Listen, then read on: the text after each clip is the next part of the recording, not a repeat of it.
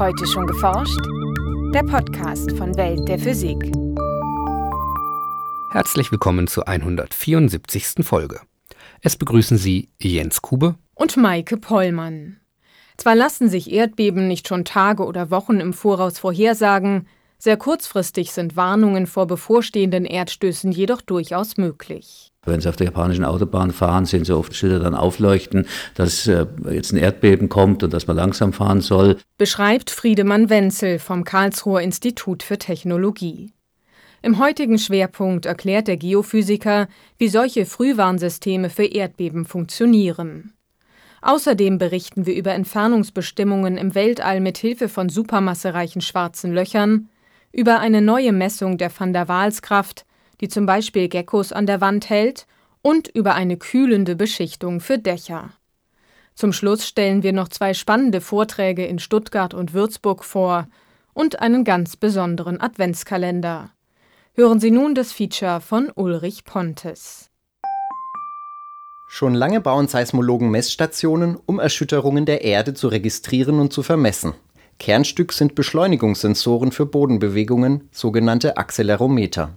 Neben der Möglichkeit, Erdbeben nachträglich zu analysieren und damit Aufschluss über Entstehungsort und Grund zu erhalten, haben Wissenschaftler vor gut zehn Jahren damit begonnen, ihre Messstationen für eine weitere Anwendung zu nutzen, für Erdbeben-Frühwarnsysteme. Einer derer, die daran von Anfang an mitgeforscht haben, ist der Geophysiker Friedemann Wenzel vom Karlsruher Institut für Technologie, kurz KIT. Nee, ist keine Prognose, sondern äh, sie benutzen Eigenschaften der Wellen, die sich beim Erdbeben ausbreiten und die darin bestehen, dass sie äh, als schnelles Signal ein kleines bekommen, das keinen großen Schaden generiert und dann sozusagen die schadensträchtigen Wellen kommen hinterher. Und Sie können diese Zeitspanne einfach ausnutzen, um bestimmte Maßnahmen einzuleiten. Auch wenn die Zeitspanne zur Vorwarnung sehr klein ist, zwischen Sekunden und etwas mehr als einer Minute, reicht dies für viele Schutzmaßnahmen. Schnellzüge und Fahrstühle können gestoppt werden, Schüler und Lehrer in Schulen können unter Tische abtauchen, um vor fallenden Teilen geschützt zu sein. Und Industriebetriebe können Schäden an empfindlichen teuren Maschinen minimieren. Also zum Beispiel, äh, wenn Sie sich vorstellen, dass eben in der Automobilindustrie viel mit Robotern gearbeitet wird, dann ist der Schaden in der Fabrik äh, nicht, dass die Decke runterfällt, das tut sie vielleicht gar nicht, sondern tatsächlich, dass diese Roboterarme beschädigt werden. Und wenn Sie dann ein paar Sekunden Zeit haben, dann können Sie die mit sichere Positionen fahren. Sie haben Anwendungen bei petrochemischen Einrichtungen, also einfach Raffinerien und dergleichen, wo eben Feuergefahr reduziert werden kann. Also es ist ein gewisser Bereich da, aber wie gesagt, Sie können also nicht eine Stadt evakuieren oder dergleichen oder Leute aus dem elften Stockwerk.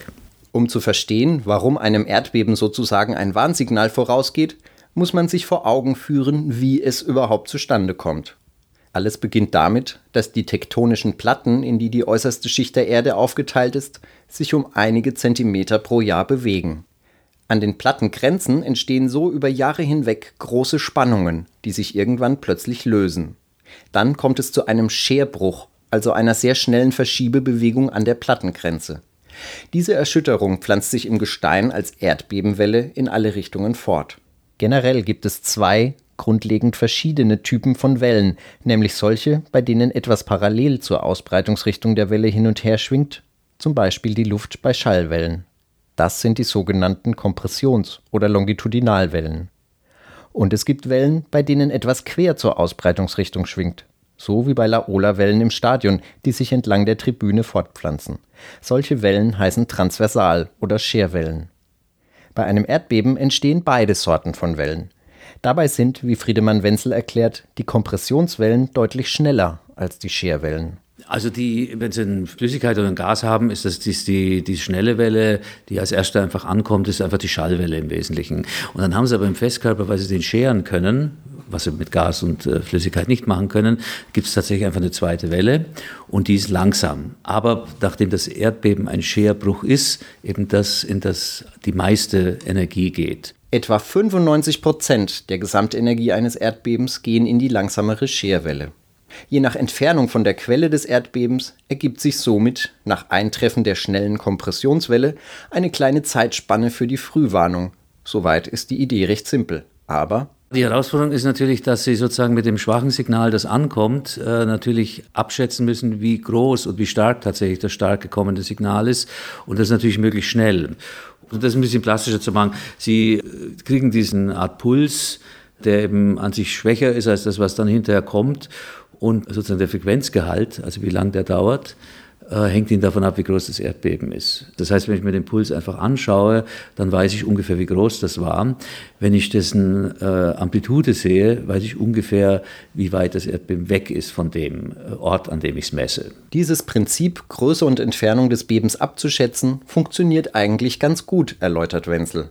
Außer wenn es besonders darauf ankäme, nämlich bei extrem starken Erdbeben mit Magnitude 8 oder 9. Weil da die Bruchdauer des Erdbebens selber äh, also in denen das Erdbeben sozusagen stattfindet, in der Größenordnung von Minuten sein kann.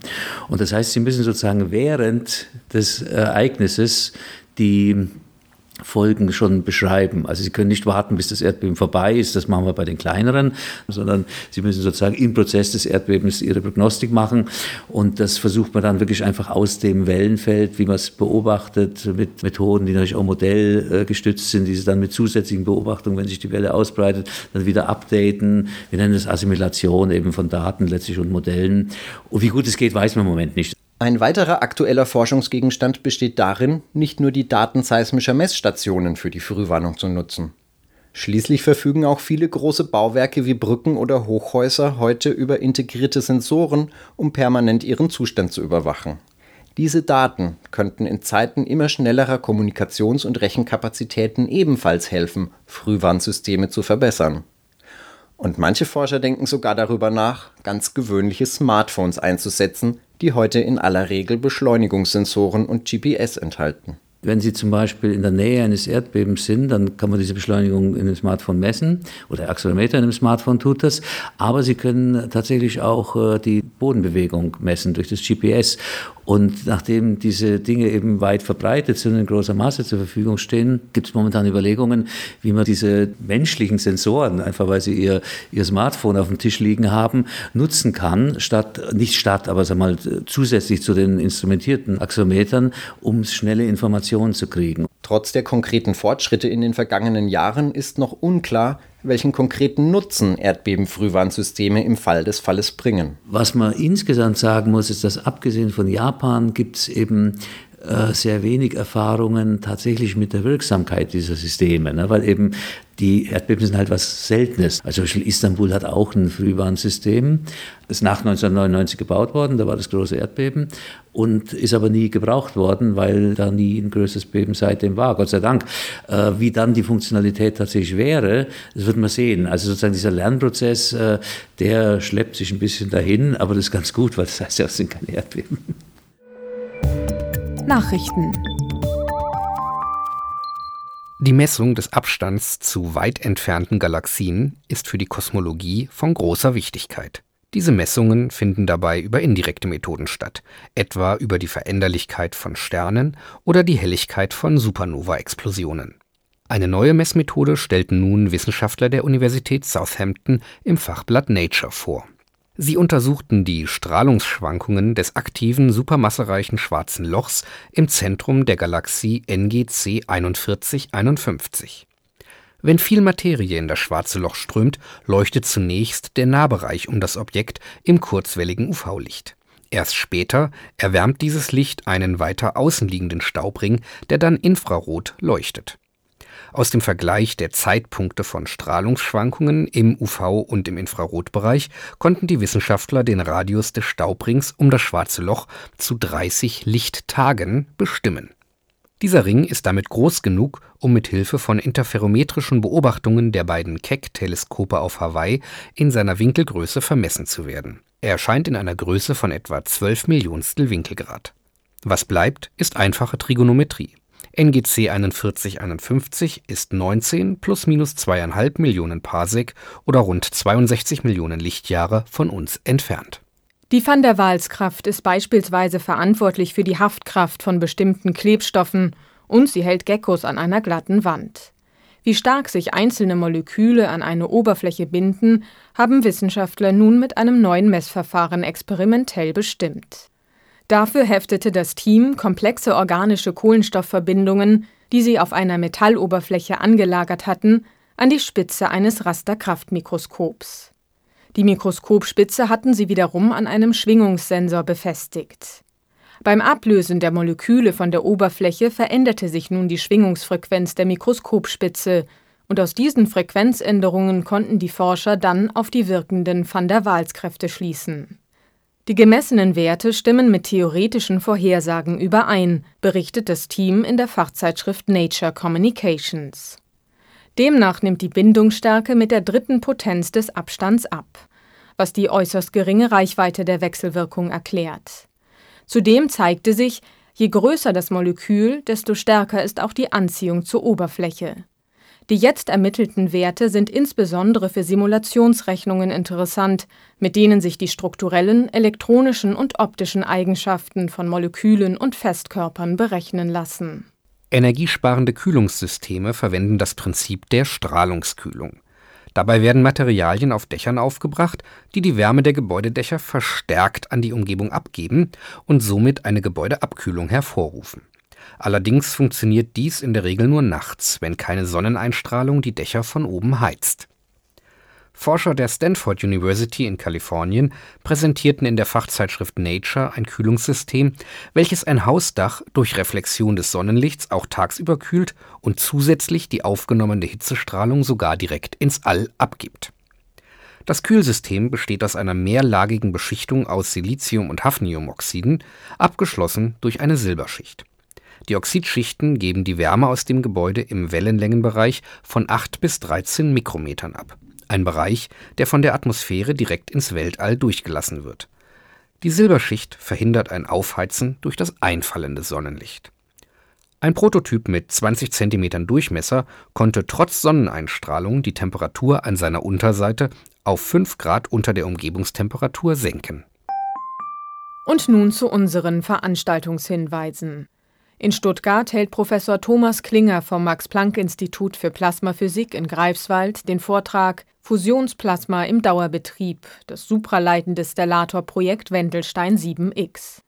Der Vortrag führt kurz in die physikalischen und technischen Grundlagen der thermonuklearen Fusion und des magnetischen Einschlusses ein und beschreibt anschließend den Verlauf dieses Großprojekts am 2. Dezember um 17.15 Uhr im Hörsaal 2D5 der Max-Planck-Institute in Stuttgart-Büßnau. In Würzburg spricht Professor Björn Trauzettel über Graphen, ein Material, das nur aus einer Lage von Kohlenstoffatomen besteht.